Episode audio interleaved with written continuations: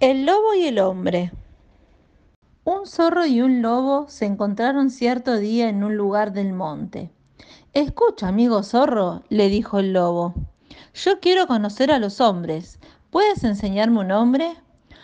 Hum, respondió el zorro. Lo haré si así lo deseas.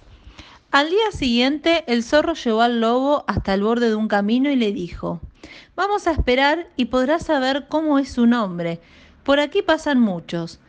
El hombre es tan poderoso que lo llaman el rey de la creación. No será más fuerte que yo, contestó el lobo, muy seguro de sí mismo. A mí nadie puede vencerme. Hacía un rato que estaban charlando cuando se acertó a pasar un viejecito. El lobo preguntó, ¿Es ese un hombre? Bueno, le contestó el zorro. Lo fue hace un tiempo, cuando hace muchos años era joven y fuerte. Ahora ya es muy viejecito y no puede sostenerse solo. El bastón que lleva lo ayuda a caminar.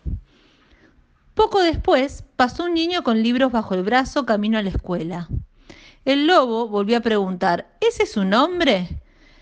El zorro respondió, todavía es muy pequeño, cuando pasen los años y crezca, será un hombre. Y justo en ese momento pasó silbando un cazador. Estaba armado con una escopeta y un cuchillo. Ahí lo tienes, ¿ves? señaló el zorro. Aquel que viene por el camino es un hombre.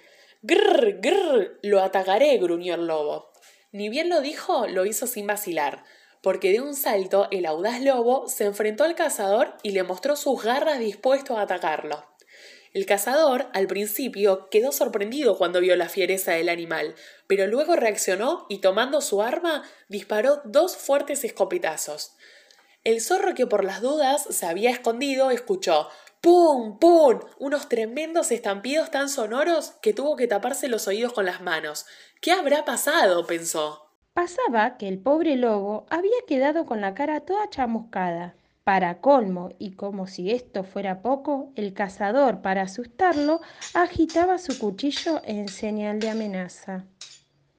Y así, sin pérdida de tiempo, el lobo huyó internándose en el monte, del que nunca tendría que haber salido. ¿Y? le preguntó el zorro. ¿Conociste por fin a los hombres? Todo lloroso, el lobo le respondió. Con toda razón, amigo zorro, llaman al hombre el rey de la creación.